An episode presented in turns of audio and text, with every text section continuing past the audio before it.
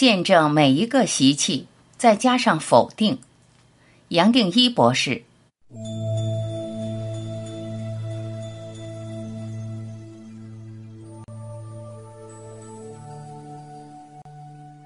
在前一个练习，如果可以看到每一个习惯、每一个嗜好、每一个惯性，甚至还可以改过来，你自然会发现，任何念头、任何动作，其实离不开我们这一生的制约，或者说离不开我们从出生到现在所累积的习惯或习气。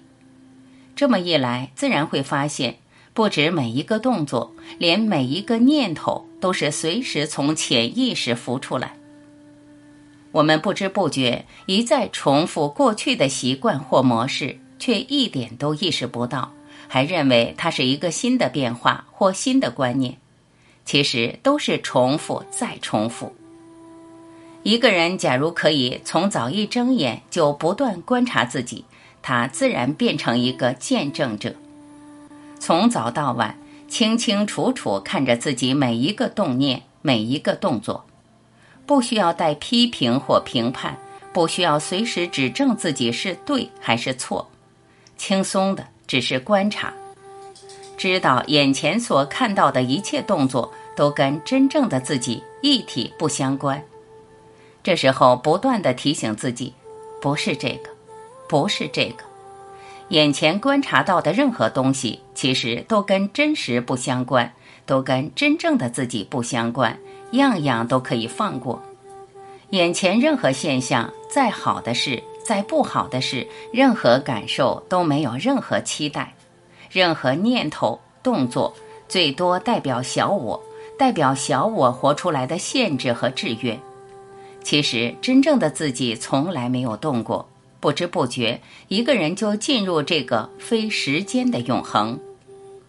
发现一天很容易过，从早到晚，即使没有念头，身体还是要完成他自己这一生带来的一些任务，像是早上起来刷牙、上洗手间、洗澡、吃饭、做捷运、到办公室、跟同事们讲话、办事，中午休息，下午再继续处理事情。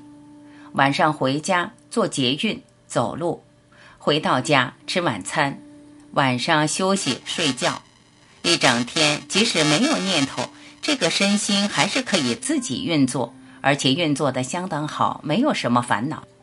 这么一来，自然发现非时间的永恒其实是我们的本质，从来没有离开过。一个人清楚做一个见证者。自然会发现，这个身心要完成的还是会完成。没有念头，它还是可以运作，甚至可以做得更好。我们也就不知不觉宁静下来，自然想拥抱沉默，和周边的人相处，话自然也变少了。别人从事什么嗜好或娱乐，和自己也不相关，就好像自己的价值观突然改变了。摘自。时间的陷阱练习。